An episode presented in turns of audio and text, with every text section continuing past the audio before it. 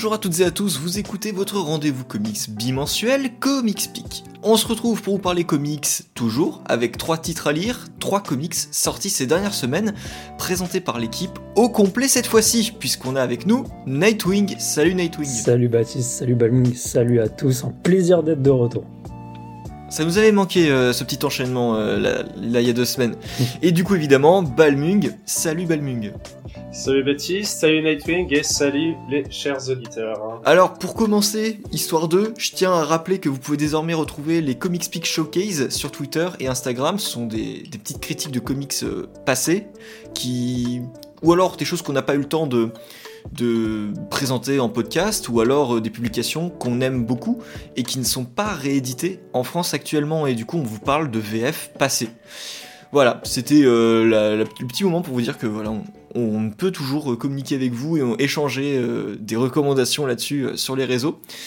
Euh, Aujourd'hui, on va vous parler évidemment de trois titres, trois titres très différents, puisqu'on va commencer avec un titre très indé, euh, avec un petit focus dès le cours pour commencer, avec Télépathe de euh, John Michael Straczynski, euh, un titre assez original dans son genre. Ensuite, on aura Balmung qui va nous présenter un titre un petit peu culte, on va dire, qui est, on va dire assez moderne entre guillemets, mais un de ses auteurs phares euh, Oui. qu'il faut avoir lu et qui est du coup Daniel Klaus avec euh, Patience, qui arrive maintenant chez Delcourt. On vous a déjà peut-être parlé euh, rapidement, mais Oui, on en a déjà parlé de Daniel Klaus, ouais.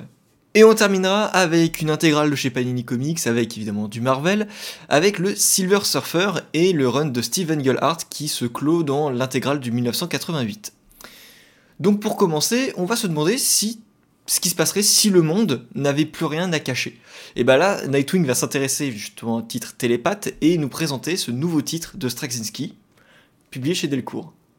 Effectivement, que serait ce monde si du jour au lendemain, à peu près 10% de la population euh, développait des capacités télépathiques et donc pouvait euh, lire euh, dans les, dans les esprits des puissants? En gros, c'est le pitch de base. Comment ça se passe?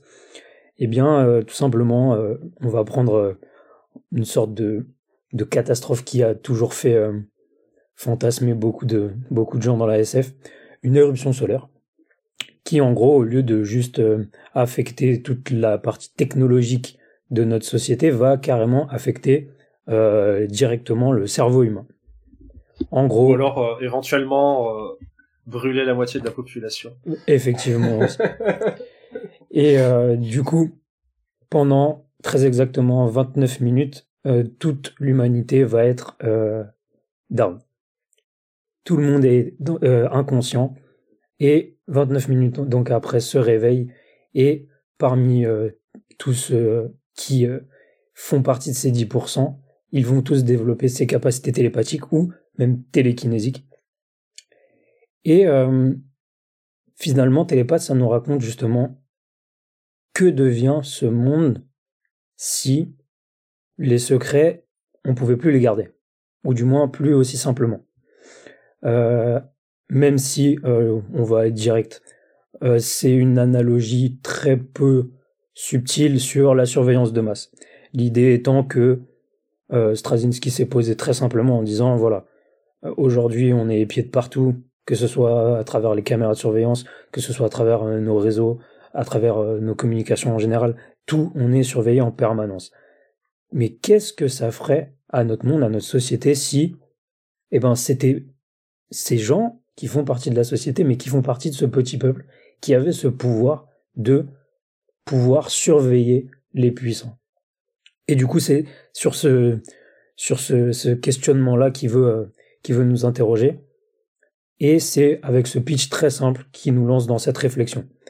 Euh, conséquence de l'apparition de ces télépathes, euh, les politiques euh, tremblent, les industriels encore plus, et on va avoir des réactions assez, assez, assez marrantes, mais assez, assez crédibles dans le sens où on va avoir les, les puissants industriels qui vont petit à petit se rendre compte de ce qui se passe et se dire mince, si je reste là, au milieu de tout le monde, les gens vont savoir.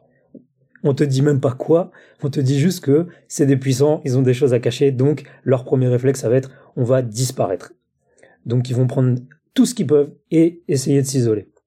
Voilà un petit peu euh, le, la vision de Straczynski sur euh, ce qui se passerait dans ce contexte-là.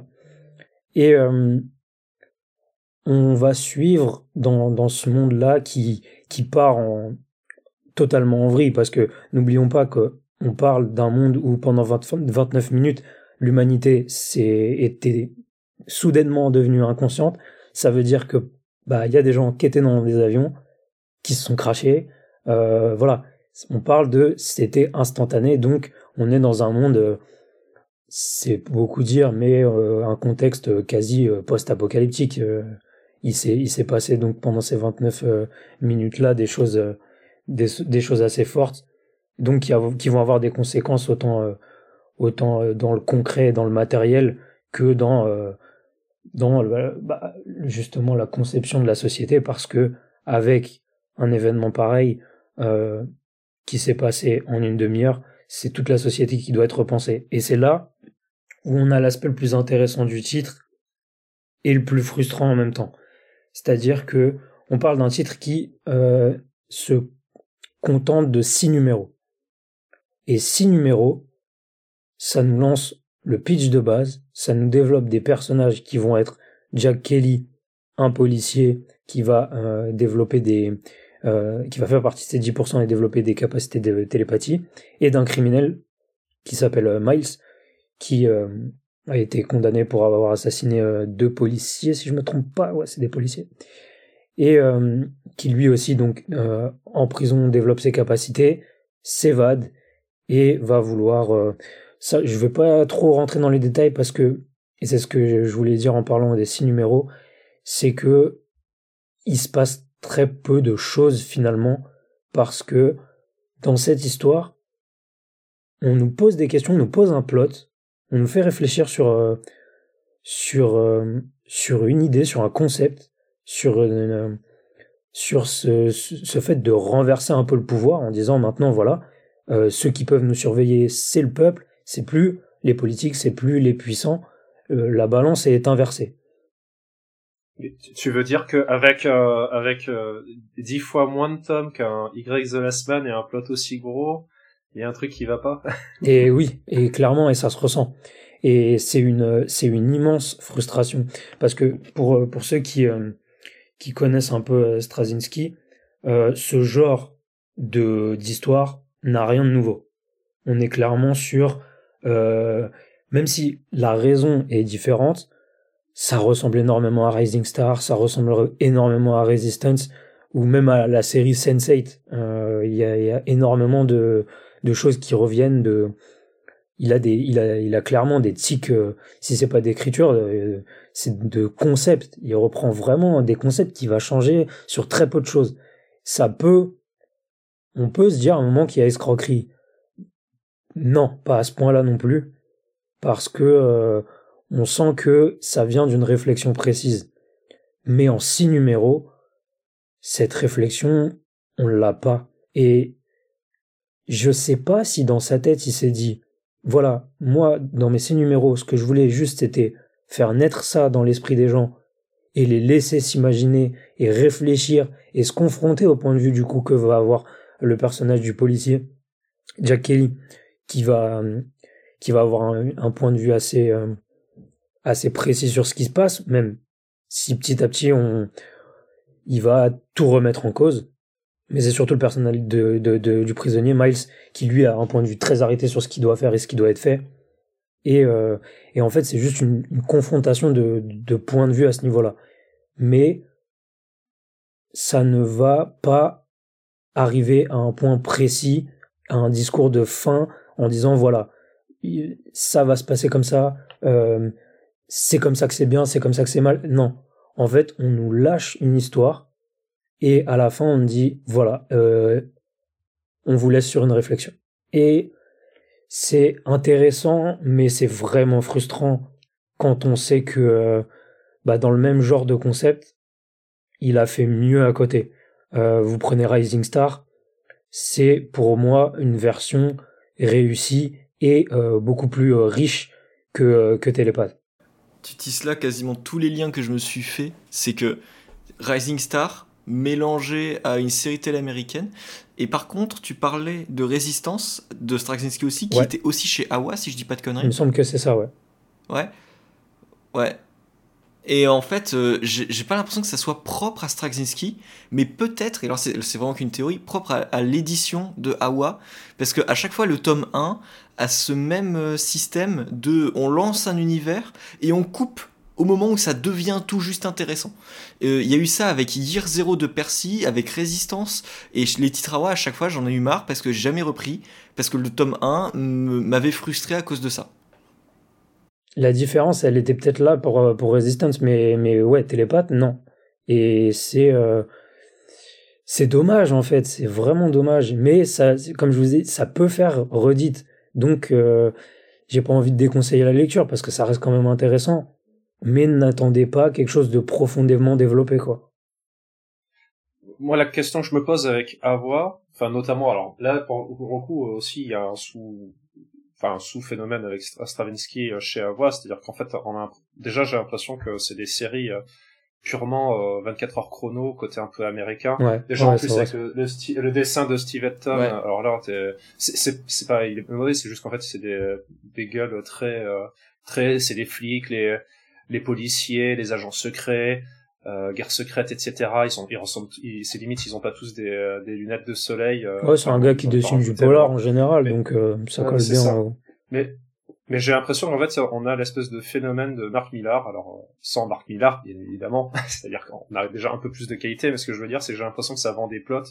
Et je sais pas, je sais pas si ça, ça essaie pas de d'appâter le galant pour dire, regardez, vous pouvez pas faire une, série télé de. de J'allais te poser la même question. Ouais. Exact. Exact. Mais en fait, Straczynski, si je dis pas de conneries, il a été de toute façon showrunner pour Battlestar Galactica. Et de sense Il écrivait sur la série Sense8. Et de Sense8, oui. Mais je crois qu'il avait fait aussi Battlestar Galactica. Et du coup, j'ai l'impression qu'il a ce... cette manière d'écrire et que la télévision, ça l'a vraiment euh, changé. Parce qu'on avait eu son Spider-Man qui n'était pas du tout comme ça. Son Thor euh, avait enfin quand il fait du super-héros, j'ai l'impression qu'il est euh, très différent et qu'il propose des choses parfois plus impactantes.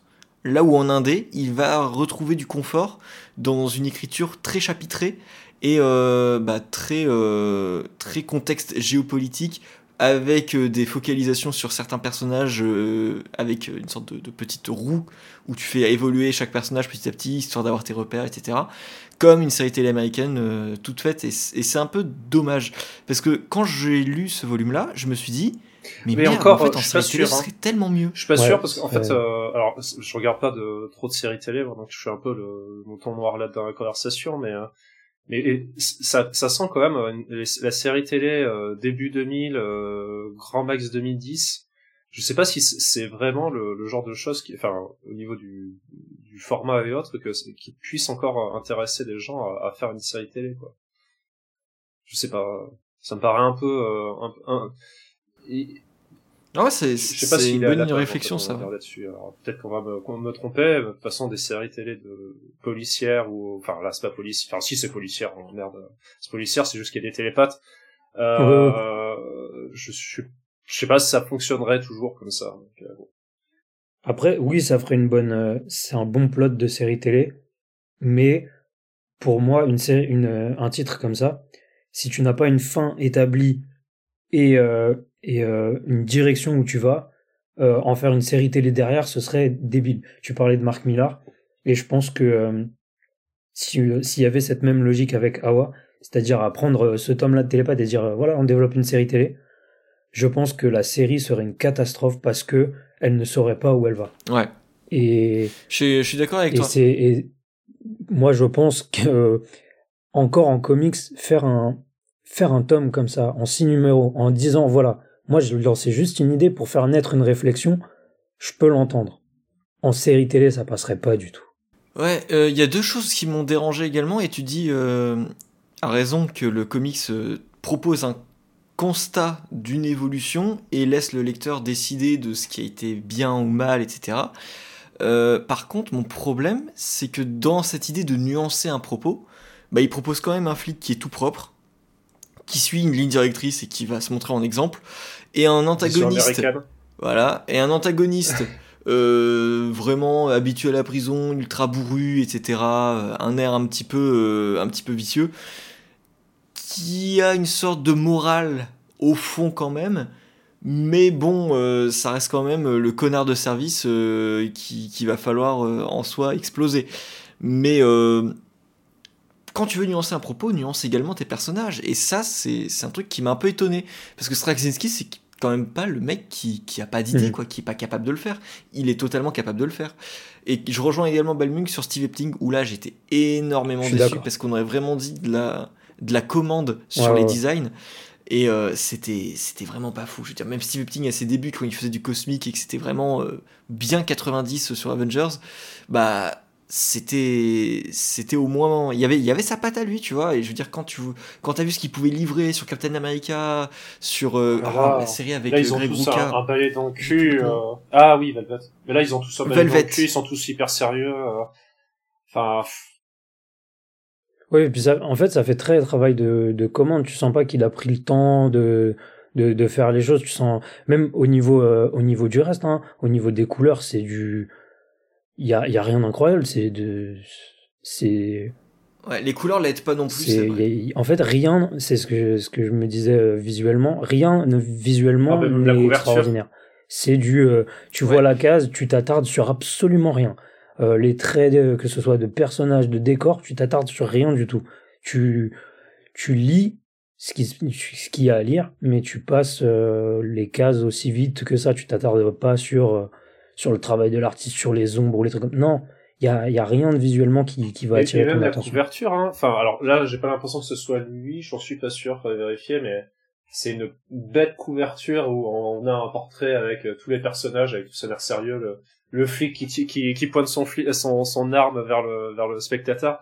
Et en fait, tu passes dans une, euh, dans une librairie, tu connais pas les, trop les comics, tu passes, tu- moi, je, moi, mon regard, il, s'arrête même pas, ne serait-ce une seconde sur le titre, quoi. En fait, avant que tu m'en parles, Nightwing, je savais même pas que ça existait, hein, c'est, je pense que, j'ai dû, quand je, je, rega- je scrollais sur les, les trucs à commander, mais mon, mon regard, il s'est même pas attaché, attaché dessus, tu vois. Ouais, bah du coup j'ai je l'ai lu comme ça parce que bah, Nightwing m'avait vraiment appris la chose aussi. Et au final, je suis pas ressorti en... Enfin j'ai dû forcer un petit peu sur la lecture quand même parce que je, je suis... ça me gonflait un petit peu par moment. Mais euh, c'est un peu décevant parce que bah, t'as un, bon concept, t'as une bonne équipe, il y avait tout pour que ça fonctionne Ouais. très bien. Et c'est juste... euh, Un coup d'épée dans l'eau, clairement, c'est un coup d'épée dans l'eau ce titre. Et c'est dommage, hein, c'est vraiment dommage parce que quand j'ai vu l'équipe créative, je me suis dit, ouais, c'est, ça a l'air, ça a l'air lourd. Mais dès que tu lis un petit peu le, le plot, tu ah oui, quand même, c'est pas non plus nouveau. Donc du coup, je me suis dit, je me suis, j'ai pas mis mes attentes euh, à un niveau très élevé. Et donc, euh, pas de déception, mais euh, c'est un titre que qu'on va lire c'est un titre qu'on va lire et qu'on va pas qu'on va pas retenir plus que ça quoi il y a, y a tellement mieux à côté euh, lisez Rising Star parce que pour moi c'est c'est- dans, dans le genre de concept c'est le plus abouti et euh, et là vous aurez de la matière parce qu'il y a une bonne euh, une petite trentaine de numéros je crois sur Rising Star Ouais, en deux, en deux volumes chez. euh, deux ou trois volumes chez euh, Delcourt, si je dis pas de, de bêtises.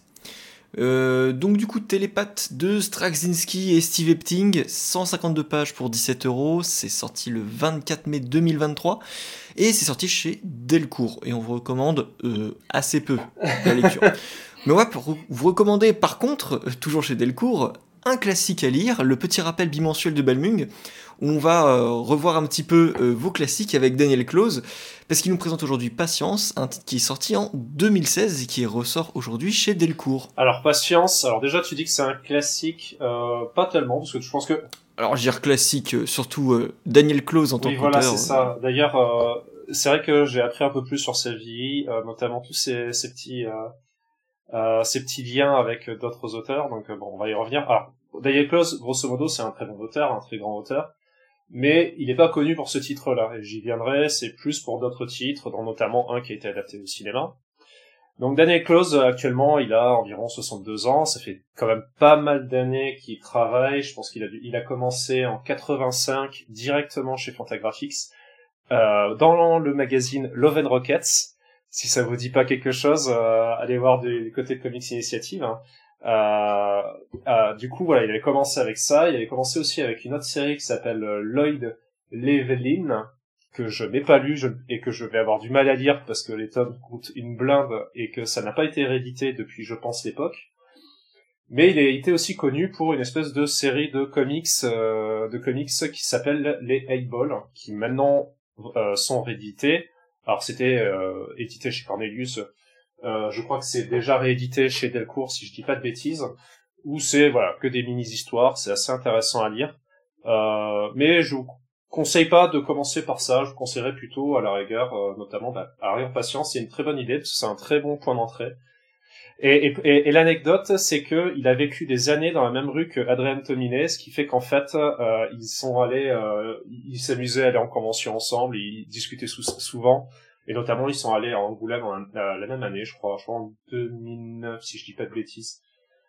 Euh, et du coup, voilà, voilà c'est des bons potes. Euh, Adrien Tomine, c'est aussi très bon auteur, notamment des comics type Blonde Platine, si vous connaissez pas, c'est très sympa c'est c'est très particulier. Après, c'est sûr que c'est pas du super héros, mais de toute façon, rien qu'à vous décrire Danny Close, vous allez comprendre. Euh, du coup, euh, du coup, patience. Alors, euh, alors pardon, oui, avant toute chose, pardon, euh, patience, c'est un comics qui est un peu dans la même lignée que d'autres de ses comics à lui, parce qu'en fait, il a une certaine habitude, c'est de rouler dans la boue certains genres du comics. Donc on l'avait déjà eu par exemple avec Wilson où c'est j'en avais parlé dans le un très long euh, podcast de euh, plus de deux heures où on parlait des comics qui nous ont touchés où grosso modo c'était un, peu un foutage de gueule euh, un foutage de gueule sur des comics strips c'est-à-dire des, des, histoires de une page ou de quelques même de quelques quelques cases où en fait c'est pas qu'un foutage de gueule ça amène un deuxième sens à, à ces titres là ça amène un, sens un peu plus émotif aussi, en plus d'être euh, pitoyable au niveau des personnages. Euh, il y a aussi eu le rayon de la mort, où ça se fout de la gueule des super-héros. Euh, David Boring, où ça se fout un peu de la gueule des, titres un peu histoire d'amour. Et là, on arrive à Patience, qui est l'un de ses titres les plus récents, qui est juste... alors, qui est en fait, euh, enfin pardon, euh, j'ai oublié de terminer, pardon, j'ai oublié un titre, le titre le plus qui a permis de connaître euh, Daniel Kloss, voilà, je, je m'en mets les pinceaux, tant c'est c'est principal. vous l'avez déjà entendu peut-être parler avec le titre Ghost World, qui est pour moi l'un des titres les moins intéressants de sa liste. C'est juste que j'en parle là parce que c'est un titre qui a été adapté au cinéma en 2001. C'est avec ça qu'il a vraiment lancé sa carrière à, à fond où grosso modo on va suivre deux, filles euh, après la enfin après la fac qui vont en fait enfin juste avant la fac pardon qui vont en fait se foutre dans, dans leur village natal se foutre un peu de la gueule des gens de leur classe. Et en fait on va très vite comprendre que euh, ce qu'elles critiquent en fait euh, elles derrière c'est juste des espèces de sacs à merde et elles vont s'en rendre compte au fur et à mesure du récit. Bien sûr ça n'amène pas que ça mais je fais le gros trait juste pour causer une idée et enfin, on arrive à Patience. Et Patience, euh, du coup, comme j'ai dit, c'était des critiques de certains genres du comics. Et là, on va se foutre de la gueule des comics de voyage dans, le temps. Donc, euh, ça, ça représente pas énormément de titres, mais c'est, voilà, je pense que les gens s'y retrouveront. Voilà, c'est ça. Donc en fait, on suit. Euh, alors, comment il s'appelle déjà le, le mec? Je crois que c'est euh, alors, je, je, je crois qu'il s'appelle Jack. Euh, il n'a pas un, un, nom très euh, très intéressant à, tel point où en fait, euh, il, je crois que on, on, prend au moins 25 pages à ce que quelqu'un dise son prénom dans une phrase. Sinon, je j'aurais pas été capable de m'en souvenir euh, parce que le personnage est euh, tel euh, son prénom, c'est-à-dire il n'a pas de saveur, il est insignifiant et en fait, il est marié depuis déjà 6 ans avec une fille qui s'appelle Patience, comme le titre. Et en fait, ils vont ils vont avoir un enfant tous les deux, ils viennent de découvrir qu'ils allaient avoir un enfant. Et en fait, on va vivre un peu leur quotidien, grosso modo, c'est des losers, tout simplement. C'est-à-dire qu'ils ont une vie plutôt chiante. Elle, elle fait que euh, que se trouver moche, que se que critiquer la télé, que critiquer les, les trucs à droite à gauche. Lui, il a, il écoute rien, il est un peu dans son monde. Et en fait, euh, il, a, il galère à trouver un, un, un, métier. Et en fait, il va carrément, bon voilà, par exemple, distribuer des prospectus c'est euh, grosso modo le cliché de ce qu'on se ferait d'un loser. Et je ne veux pas critiquer les auditeurs si vous faites ce genre de boulot. Euh, et du coup en fait euh, l'histoire va vite s'envenimer. C'est-à-dire qu'en fait il va retrouver Patience morte dans son salon. En revenant du travail, en fait, on découvre qu'elle s'est fait, on s'est fait, comment dire, ah, ah, mais j'ai, j'ai un trou, c'est comment, enfin, ils sont morts par strangulation au niveau du cou. Et en fait, grosso modo, on n'arrive pas à retrouver qui est le tueur. Et en fait, l'histoire va se tasser malgré que euh, Jacques va va vouloir euh, absolument savoir qu'est-ce qui s'est passé.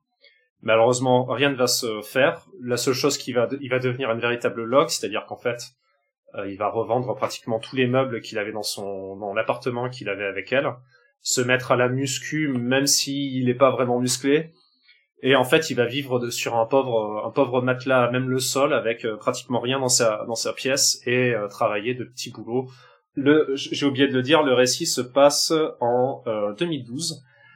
Euh, bien, et maintenant, on fait un bond en 2029, c'est-à-dire 17 ans plus tard, et on voit un monde futuriste où on retrouve justement Jack, qui maintenant a... alors du coup, pardon, ils étaient ensemble depuis 6 ans. On dit jamais vraiment leur âge, mais on va partir du principe qu'il devait avoir dans la trentaine, enfin il devait avoir à peine 30 ans, et grosso modo, euh, derrière, euh, bon voilà, 17 ans s'est passé, il a pris de l'âge, il est, il, est un peu plus vieux, maintenant il a les cheveux gris, et il est dans un monde un peu euh, futuriste, mais un peu pitoyable. c'est si vous avez l'occasion de voir ce film que j'adore, qui est fait par le le même réalisateur que Brasil, Zéro Théorème, si vous avez déjà vu ce film-là, vous verrez à peu près c'est quoi la vision un peu nulle du futur qu'a Daniel Close. Euh, mais je vais pas m'attarder dessus vu que c'est pas le principe du, film, c'est pas de rester très longtemps dans le futur. Donc en fait, lui pendant près de 17 ans, il n'a pratiquement rien fait de sa vie, si ce n'est euh, déprimé. Euh, il n'a il n'a jamais fait le deuil de sa femme, il n'a jamais rencontré d'autres femmes et il va être vraiment omnubilé par par le meurtre de sa femme jusqu'à ce qu'il va découvrir qu'en fait, euh, l'un, une personne qu'il connaît a peut-être trouvé un moyen d'aller dans le passé via une espèce de d'injection dans le cou d'un espèce de liquide. Et en fait, il va aller lui voler cette invention-là pour essayer d'aller dans le passé. Et en fait, euh, ça va se rater, c'est-à-dire qu'en fait, euh, au tout début, il va se retrouver en 2006, c'est-à-dire six ans avant. Et là, je vais un peu, je vais m'arrêter au niveau de l'histoire. Je vais juste raconter un petit peu, c'est-à-dire qu'en fait, on va plus rentrer là cette fois-ci dans la découverte en fait du personnage féminin, c'est-à-dire de Patience, c'est-à-dire qu'elle est morte assez tôt dans l'histoire. À part que c'est une fille qui avait l'air un peu dévastée, un peu un peu troublée par son passé, parce qu'en fait, voilà, elle, ne fait que critiquer, a l'impression qu'elle a aucun plaisir dans sa vie, si ce n'est son amour avec euh, avec Jacques, sachant que lui-même est un loser qui n'a pas de personnalité donc ça amène voilà des petits questionnements sur sa vie. Et en fait, on va découvrir un peu euh, à la fois le relationnel de cette fille-là euh, avec ses anciens ex, mais aussi d'autres euh, d'autres choses au niveau de sa famille et autres. Et en fait, c'est là le personnage principal va découvrir un peu ce, ce patience qu'il est éperdument amoureux, malgré que quand on découvre en fait leur leur amour au tout début de la série, on a l'impression qu'en fait il est dans son monde et il s'en fout un peu de ce qu'elle a et d'un côté, en fait, voilà, il se, il se complaise bien, c'est-à-dire qu'en fait, j'ai pas, euh, on a l'impression pendant un moment qu'ils se, s'écoutent pas vraiment, en fait. Euh. Et d'ailleurs, même quand on revoit en fait comment ils vivent, on a l'impression que voilà, ils sont, ils sont ensemble, ils s'aiment, mais en fait, on, on, sait jamais trop pourquoi. C'est juste parce qu'en fait, s'ils si, avaient, s'étaient pas trouvés, je pense qu'ils auraient été juste tout seuls dans des, appartements. Et d'ailleurs, Jacques le prouve après sa, disparition. Et en fait, on est face à voilà une espèce de critique du, du euh, du euh, du monde, euh, enfin du voilà des voyages dans le temps. Alors au niveau de ça va juste servir de gimmick en fait, grosso modo, voyage dans le temps. Mais on va être vraiment plus sur à la fois sur le trauma, mais aussi sur justement le ce genre de personnage un peu un peu un pitoyable. Le but c'est vraiment de présenter un peu plus des personnages un peu plus authentiques, un peu plus réels. C'est c'est c'est-à-dire que le beau le, le, personnage qui pendant 17 ans va s'être entretenu euh, va devenir un véritable un véritable forcené et va découvrir au bout de même pas une année après la mort de sa femme un, moyen d'aller dans le passé pour aller la sauver et devenir le héros de tous. Non, ça n'existe pas, c'est fini, ce genre de choses, ça n'existe pas, il n'y a pas de, a pas tant de volonté que ça, la plupart des gens. Et on est véritablement là-dessus, euh, c'est souvent un, un, une, euh, comment dire, ce genre de personnage un peu pitoyable, c'est vraiment quelque chose qui est marque, la marque de fabrique de Daniel Close, où en fait on va partir vraiment de ce genre de personnage un peu naze pour, je me répète, mais pour là pour le coup plus pour les approfondir par la suite, où ils vont justement avoir une recherche d'approfondissement sur ce genre de personnage qui au, au premier abord n'avait rien à raconter. Et c'est véritablement voilà pour moi un classique du voyage dans le temps. Euh, ce qui est étrange, mais sachez que si vous le lisez, c'est pas pour de l'action. Alors il se passe des trucs, mais on est plus sur un drame de vie que véritablement un, une BD, d'action. Dans tous les cas, euh, Daniel Close, il a un style de dessin qui est très statique. C'est-à-dire que c'est véritablement les, personnages ont tous un balai dans le cul, ils, marchent juste dans la rue, ils dialoguent entre eux. Les rares euh, scènes d'action, elles sont nullissimes hein, et elles sont faites pour être nullissimes, ce qui fait qu'elles sont aussi très poilantes à regarder. Vous avez pas de, vous aurez pas du, euh, comme je le dis des fois, du pim pam poum. Euh, c'est véritablement une euh, une œuvre très très particulière. Voilà. C'est la décadence pim pam. C'est ça. Mais je me rends compte que ce soir là, t'as vraiment une petite obsession sur le balai dans le cul, parce que entre tout à l'heure télépathe et là patience, le balai dans le cul est présent à chaque. Non, mais c'est pour le, le premier, c'était plus balayé dans le cul dans le sens où en fait ils ont ils, ont tous un rictus. Euh, oui, oui. En fait, tu ressens rien. Là, effectivement, t'as pas l'impression qu'ils ressentent tant de chance que ça parce qu'en fait, les personnages sont juste blasés. Ils ont euh... alors ils ont il est capable de faire ressentir des émotions et ça se voit avec certaines scènes où le personnage va être limité les personnages en larmes, les personnages en souffrance. Il sait faire le dessin, mais en fait, les trois quarts du, du, du dessin, tu, c'est, c'est déprimeland, en fait. Mais c'est pas déprimeland dans le sens où, euh, où en fait on a juste envie de se tirer une balle à la fin du récit. C'est déprimeland dans le sens où on va on va un peu découvrir un peu plus euh, la facette cachée de ce genre de personnage là. Et c'est pas euh, c'est pas comme un, un Charles Burns avec Black Hole où voilà vous allez comme je disais vous allez avoir envie de vous tuer à la fin du récit. Enfin j'exagère un peu, hein. mais Ouais, un peu euh, ouais, bon. Mais euh, on n'est pas, on n'est pas dans ce niveau de dépression là, voilà. C'est juste les, là, vous allez, vous allez lire un récit où les personnages sont déprimés, mais vous, mais ça va pas vous affecter en fait. Ouais. Alors du coup, je suis, je suis désolé de ne pas avoir pu le, le lire entre temps, mais euh, Daniel Close, c'est vraiment un, un, un, un, auteur, un auteur et un artiste euh, que j'aimerais énormément découvrir euh, au même titre que. Ah, Richard Corben qu'on a vu la, la, dernière fois. Et en fait, en y réfléchissant, Richard Corben, je l'avais déjà croisé sur ce qu'il avait fait chez Marvel euh, avec. Euh, c'était comment? C'était pas Kazar euh, Star, le tueur Non, c'est pas ça. Star. Star le tueur, ouais. Et puis son banner. je crois que c'était lui qui avait fait banner et Cage avec. avec Star le tueur, c'était encore un titre un peu copié d'un certain Conan. Euh, Ouais, ouais, ouais. du coup, ça m'étonne. T'as jamais rien vu de Daniel Close, euh, même pas. Bah, justement, Ghost World, par exemple. C'est vrai. Ghost World, non, ça a toujours fait partie de ma liste des trucs que j'avais envie de lire parce qu'on m'avait dit que c'était excellent. Et en fait, Daniel Close, du coup, je connais très bien le nom. Hein, je sais, je connais certains de ses titres, mais euh, j'ai jamais réussi à. Enfin, j'ai jamais eu l'occasion de le lire. Euh, mais euh... Et puis, j'ai jamais vraiment eu l'envie, tu vois, quand, quand tu remplis ton panier de, de titres, t'as jamais l'idée de ah bah tiens, je vais me prendre un Daniel Close.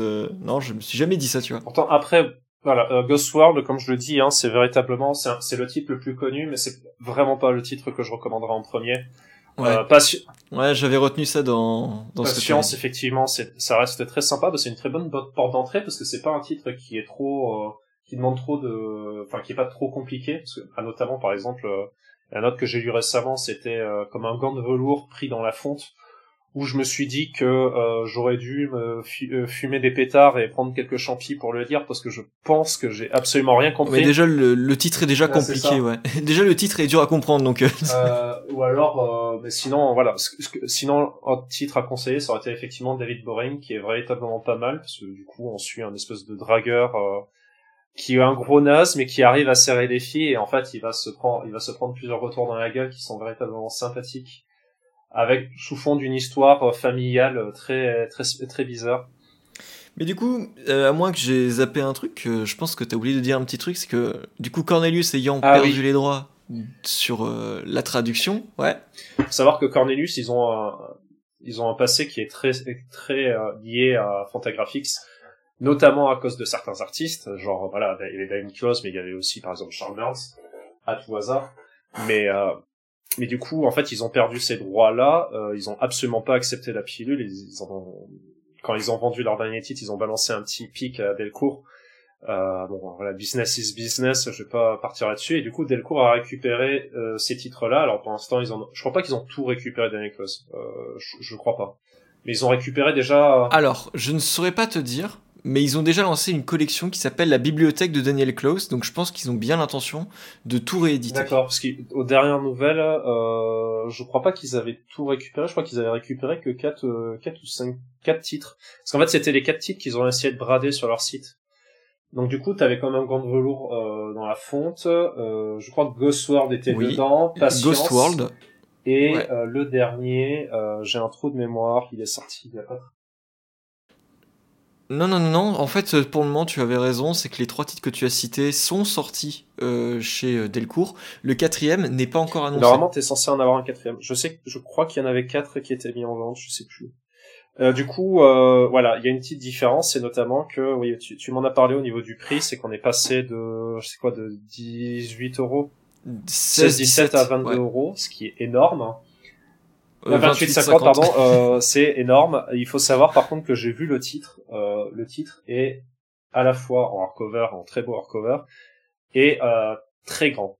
Il est vraiment très grand par rapport à la version américaine que j'ai. Euh, alors effectivement, c'est un, là par contre c'est un véritable frein parce qu'on est face à un titre qui fait quand même que 150 pages, hein, quelque chose comme ça.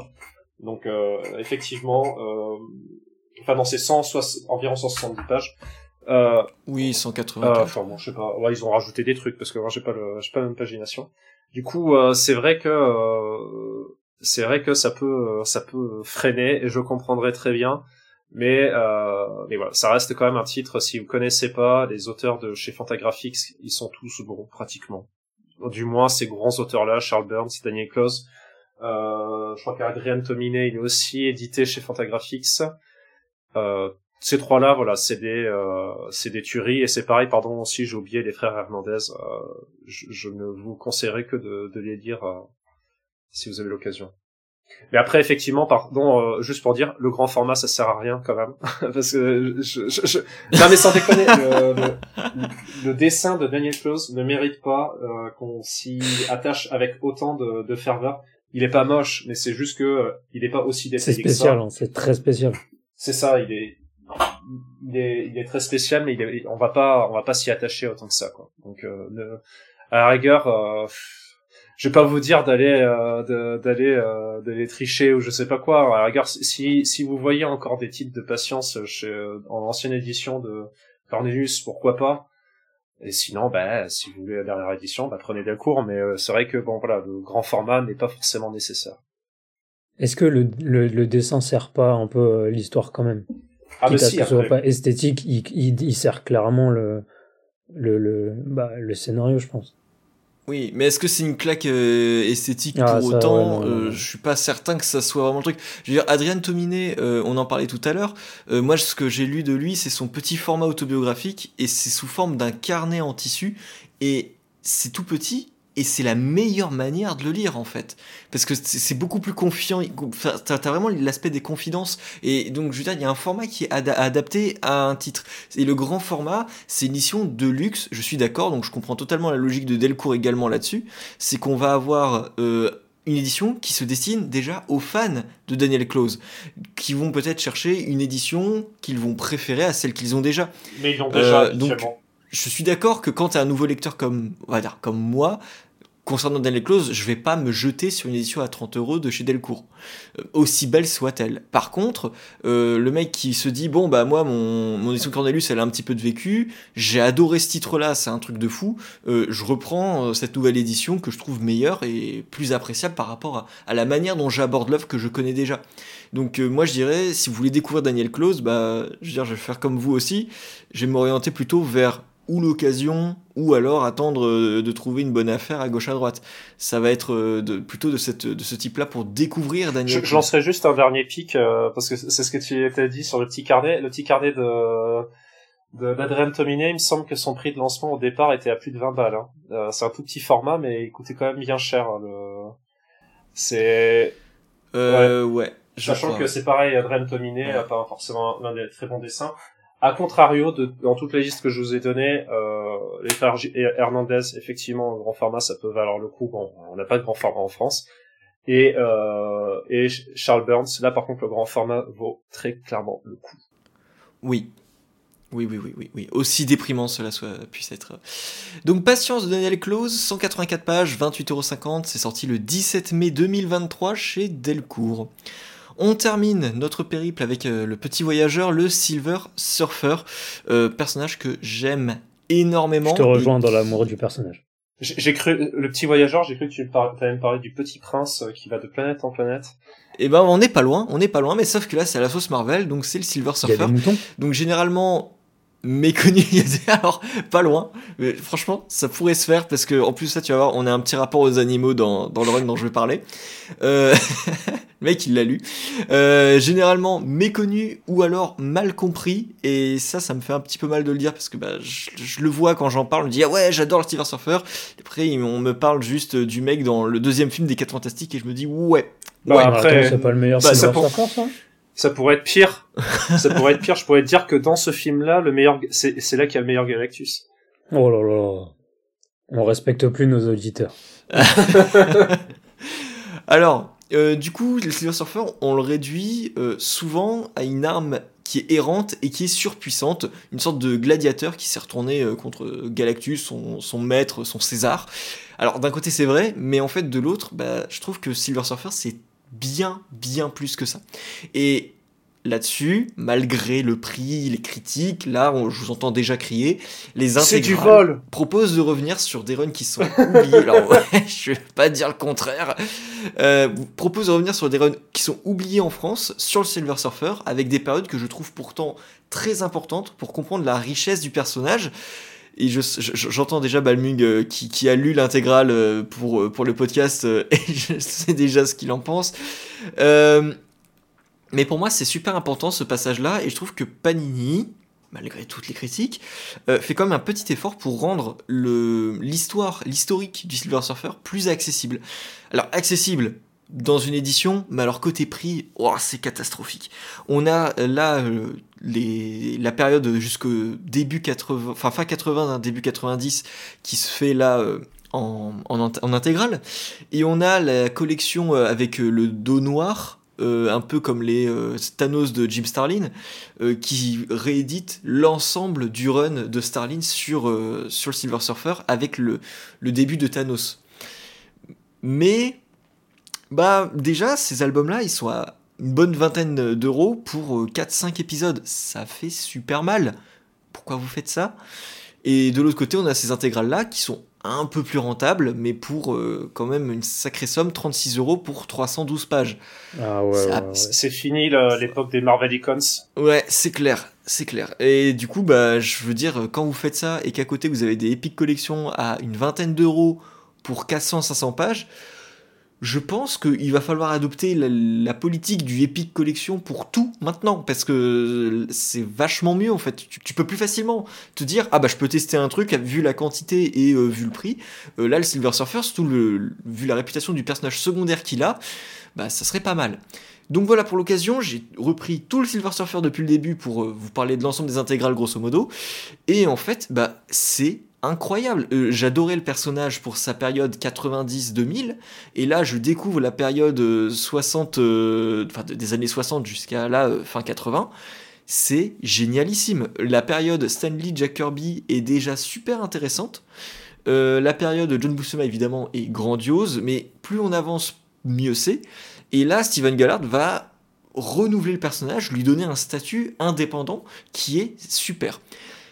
Petite histoire éditoriale. Stanley, son personnage préféré, c'était le Silver Surfer. Il aimait ce personnage-là plus que les autres, en fait. Il avait déjà du mal, en général, hein, il était très possessif, à lâcher ses titres à d'autres scénaristes. Vu qu'il avait, entre guillemets, tout créé, bah, il a dû déléguer au fur et à mesure euh, des créations et des séries qui sortaient chez Marvel. Mais le Silver Surfer, c'était lui ou rien. Toutes les apparitions du Silver Surfer étaient écrites par Stanley. Euh, la première série avec Joel Buscema est écrite par Stanley. Et en fait, Stanley a été écarté volontairement hein, de toute façon. Hein. Il avait d'autres projets de carrière, euh, a été écarté du système de chez Marvel. Et lorsqu'il a su, et qu'il servait de mascotte pour, le, pour l'éditeur, lorsqu'il a su que le Silver Surfer allait avoir une nouvelle série régulière, alors que la sienne n'avait pas marché, il l'avait un petit peu mauvaise. Et du coup, on peut lire dans les éditos des 4 Fantastiques où il avait lâché son dernier script euh, avec le Silver Surfer, euh, comme quoi, justement, euh, c'est les aventures allaient être retrouvées dans la nouvelle série du Silver Surfer, qu'il était très content, que Steven Gullhart récupère le titre. C'était du pipeau il le supportait pas parce qu'il était au courant de ce que Steven Gullhart prévoyait de faire et que Steven Gullhart étant un vrai hippie, euh, ça allait pas le faire du tout. Il allait à contre-courant de ce que voulait faire Stanley. Et donc il n'aimait pas du tout. Et mais il s'est toujours montré respectueux envers l'auteur en disant que bon, euh, il n'avait euh, rien contre le scénariste, mais que s'il avait pu faire autrement et prendre les rênes du titre, il l'aurait fait. Donc euh, c'était c'était quand même tendu. Que si il l'avait trouvé dans un désert en train de mourir de soif et qu'il avait une bouteille d'eau, eh ben il l'aurait bu lui-même. Hein. je, sais pas ça, mais en tout cas, en réalité, Stanley du coup était très mécontent de l'idée de laisser sa création à quelqu'un d'autre. Et en fait, euh, Engelhardt va bousculer tout ce que faisait euh, Stanley sur le surfeur d'argent. Donc en fait, là, il va couper les liens, il y aura plus de maître, il y aura plus de lien non plus avec le passé, avec Chalabal, euh, et Engelhardt va, avec les premiers numéros, intégrer dans sa série tout ce qu'il fait, ou tout ce qu'il a fait ailleurs. Et alors là, ça va aller très loin et ça va être un petit peu l'élément compliqué dont je vous parlerai à la fin euh, de la chronique parce que je vais d'abord vous parler des qualités. Donc d'abord, il va intégrer Mantis, il va intégrer sa philosophie un peu hippie pro-nature, le végétal c'est du vivant, l'animal a une conscience, etc. Mais je vous... alors ça peut paraître complètement déluré comme ça, mais je vous jure que c'est super cool en fait. Et il humanise et voit une possibilité de paix à travers la plupart de ses personnages. Et ça, c'est excellent. Ça fait que bah, on a des, des antagonistes, des confrontations qui ne, restent pas là. Elles ouvrent un dialogue rapidement, et s'il y a confrontation, généralement, c'est parce qu'il y a euh, ou alors une haine à calmer, ou alors il y a euh, un vrai conflit à régler par la force. Et là-dessus, on a des choses que je trouve génialissimes, dont un épisode dans l'intégrale numéro 3, donc le début du run de Engelhardt, où on a un épisode avec le surf du surfeur, qui se transforme en aigle, qui se transforme ensuite en chien, et qui se transforme en plein d'animaux, jusqu'à redevenir, alors évidemment des animaux qui parlent et qui, qui échangent avec le surfeur, et je trouve ça génialissime parce que c'est un truc, personne ne pourrait accepter ça aujourd'hui, parce que tu, tu transformes l'outil principal, et c'est vrai que ce surf, bah, le surfeur l'appelle, il vient. Donc le surf peut avoir une conscience, répond à un ordre. Est-ce qu'il est automatique? Est-ce que du coup c'est un objet? Est-ce que c'est un être vivant? Est-ce que ça fait partie de lui?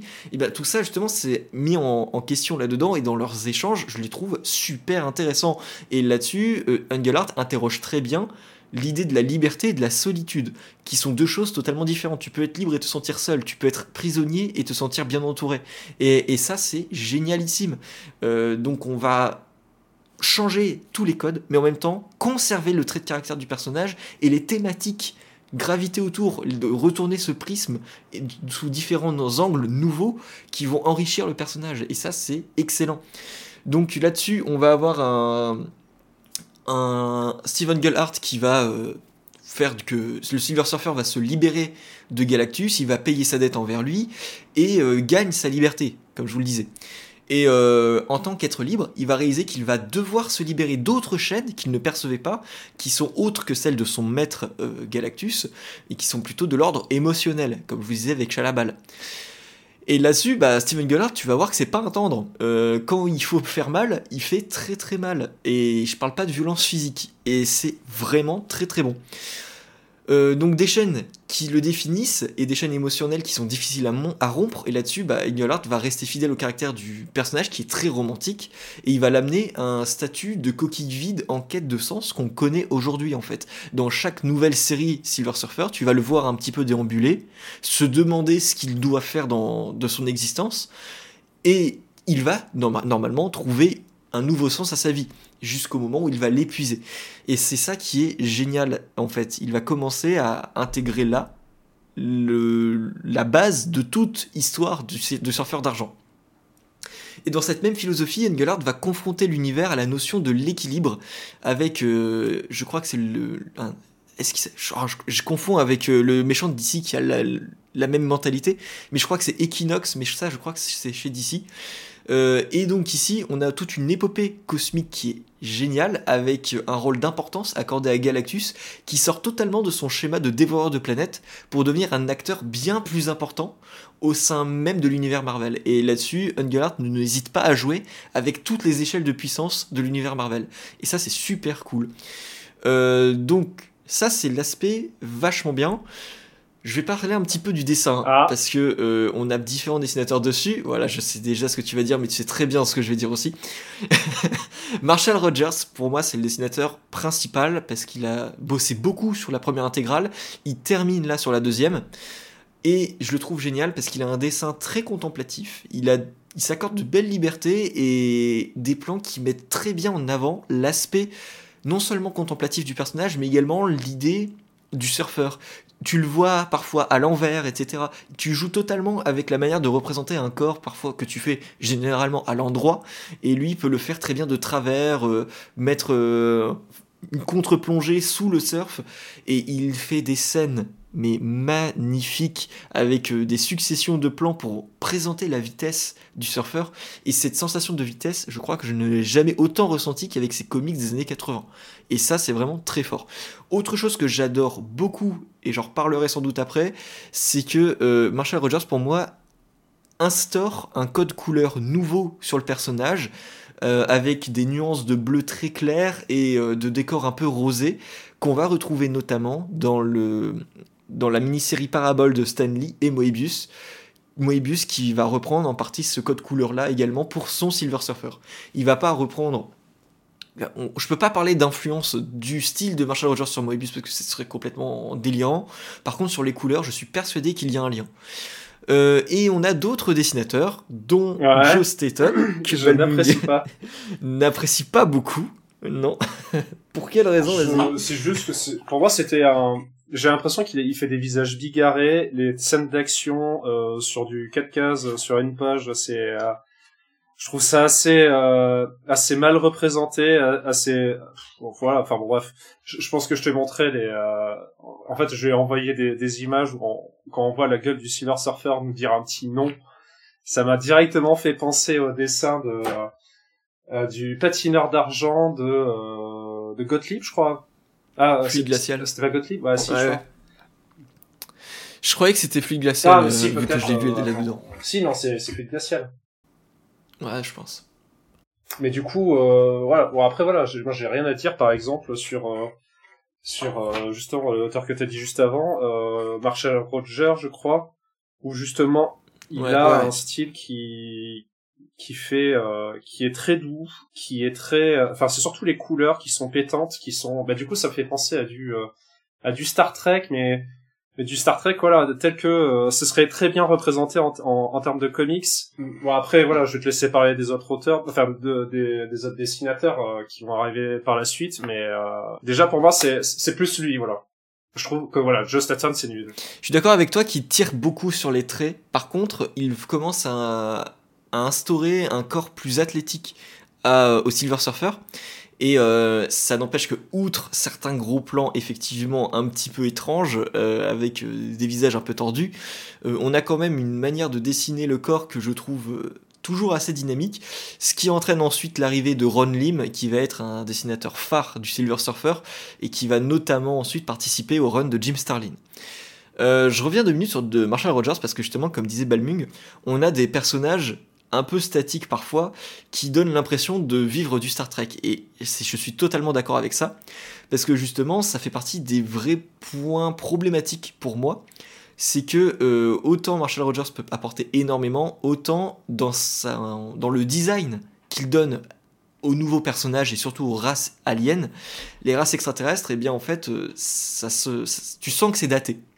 On sent un vécu ultra old school à ce sujet, avec des antagonistes qui sont très souvent ridicules, comme des races fondées sur des caractéristiques euh, un peu animales, voire même des, des sortes de dinosaures, je pense, à Ah ce- oui. cet, Ce- euh, antagoniste ultra Ce violent. Voilà, le reptilien, qui lorne plutôt du côté du dinosaure euh, humanisé, un peu très bizarre, et je ne comprends pas euh, ce, personnage. Mais il est Donc très que bah, hein. côté influence, Il est très bah, simple, mais je le trouve très esthétique. euh, c'est c'est étrange. hein. C'est c'est fascinant. Ah ouais. Alors moi je l'ai pas j'ai pas adhéré du tout, tu vois. C'est le truc auquel je n'ai pas adhéré du tout, c'est ça. Moi tu vois les, visages bigarrés de de Staton, il y a pas de problème, mais alors le, le reptilien ultra violent, j'ai pas compris. Mais bah, c'est vrai qu'après voilà, c'est vraiment un personnage de Star Trek là, tu peux pas pas pour ça que la comparaison Star Trek, moi je la ressentais totalement là-dessus. Par contre, en dehors de ça, euh, les conflits diplomatiques, ça fait très Star Trek aussi, c'est vrai. Mais en dehors de ça, on a une approche de thématique sur le, sur le surfeur d'argent que je trouve géniale. Et donc, on a un deuxième point négatif, et ça, ça concerne l'écriture de Steven Gullhart, et c'est ce que les lecteurs de l'époque m'ont également confirmé dans leur ressenti à l'époque, qui font que pour eux, le run n'est pas non plus euh, apprécié à sa juste valeur à cause de ça. C'est que Engelhardt surcharge beaucoup trop euh, le, contexte. En fait, c'est à la fois bien parce que aujourd'hui, le lecteur va pas manquer d'informations et euh, effectue un rappel d'informations constant euh, qu'il faut connaître pour poursuivre l'histoire. Donc ça c'est bien parce que à l'époque, euh, si je dis pas de bêtises, Engelhardt sortait ou était encore en train d'écrire les West Coast Avengers et il baladait sa création qui était Mantis à travers tous ses titres. Il l'emmenait partout. Ce qui fait que, ben, en fait, il va créer des liens avec certains épisodes avec le surfeur d'argent qui sont des conséquences de Avengers ou alors auxquels il fait référence. Parfois, c'est tiré par les cheveux, mais c'est extrêmement lourd à lire. Et je suis d'accord avec ça. D'un autre côté, vous avez du coup tous les éléments, donc euh, point négatif en demi-mesure. Par contre, dans l'écriture, effectivement, il fait beaucoup, beaucoup, beaucoup de narration et ça m'a un petit peu gavé euh, au départ. Ça se calme un petit peu par la suite, je trouve. Euh, donc voilà, c'est l'avertissement que j'ai à, coller là-dessus euh, sur la narration de Steven Gullard qui, a tendance à, faire ce lien partout. mais de mon côté, malgré ça, bah, j'ai adoré et j'aime beaucoup le surfeur d'argent en tant que tel. Alors le run d'Ungullard, pour moi, c'est un passage obligé pour tous les fans du personnage parce qu'on y repère les fondations de sa première grande série solo, n'en déplaise à Stanley, et euh, Marshall Rogers qui ouvre la marche et dévoile une palette de couleurs pour le surfeur d'argent de Moebius. Et je trouve que c'est euh, juste un monument concernant euh, l'héritage que va ensuite entretenir Jim Starlin pour son run sur le personnage qui. Et, sachant que parce que du coup t'as pas parlé forcément du dernier arc. Alors t'as pas parlé de deux trucs d'ailleurs dans, le avec t'as parlé de Ron Nim justement avec avec Ronnie où là du coup effectivement on sent directement avec euh, Steve Eckler comme tu l'as dit le le début de ce que va avoir euh, en fait c'est là où ça se rapproche le plus d'un d'un Jim Starlin.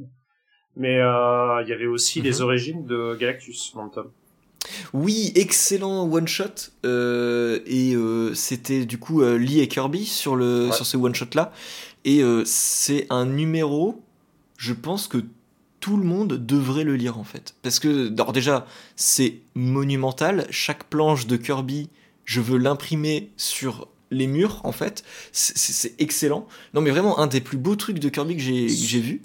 Et euh, côté euh, passif du personnage, c'est super intéressant. Tu comprends euh, comment est-ce que d'où ce personnage vient et comment est-ce qu'il en est venu à être ce qu'il est aujourd'hui.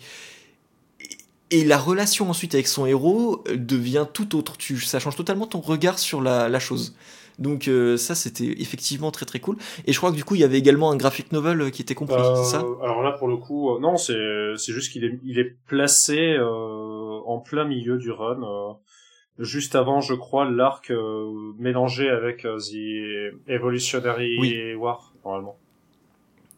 Ouais, ouais, alors ça oui, Evolutionary War c'est un problème également, euh, parce que vous allez avoir cet épisode-là qui est le premier et vous n'allez pas avoir la suite. Donc c'est un souci. Est-ce que c'est un souci vraiment euh, Est-ce que c'est est-ce que t'aurais voulu qu'on te mette la totalité?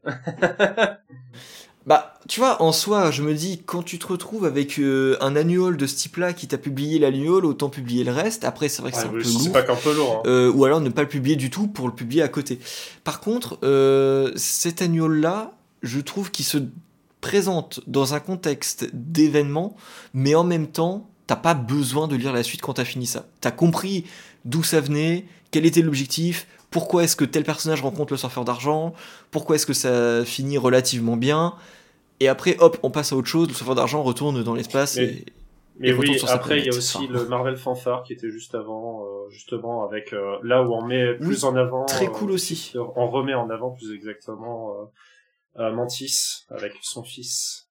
D'ailleurs, c'est un peu un peu particulier parce qu'en fait, c'est vrai que du coup, je m'étais, j'avais pas relu l'ancienne intégrale depuis quelque temps et quand je l'ai relu, c'est dit, oui, du coup, je me rappelle avec Mantis. Ah mais attends, mais pourquoi elle est là maintenant? Ah oui, d'accord. En fait, ça se passe dans le passé un peu plus. ok c'est un problème de temporalité, c'est sorti euh, en 88, mais ça parle d'une histoire qui est beaucoup plus dans le passé. C'est un peu, il faut savoir, il faut, suivre en fait.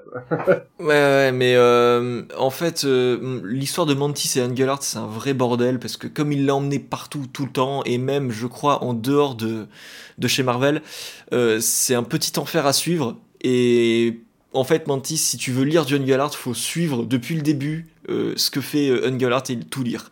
Donc euh, c'est un petit bordel, ouais.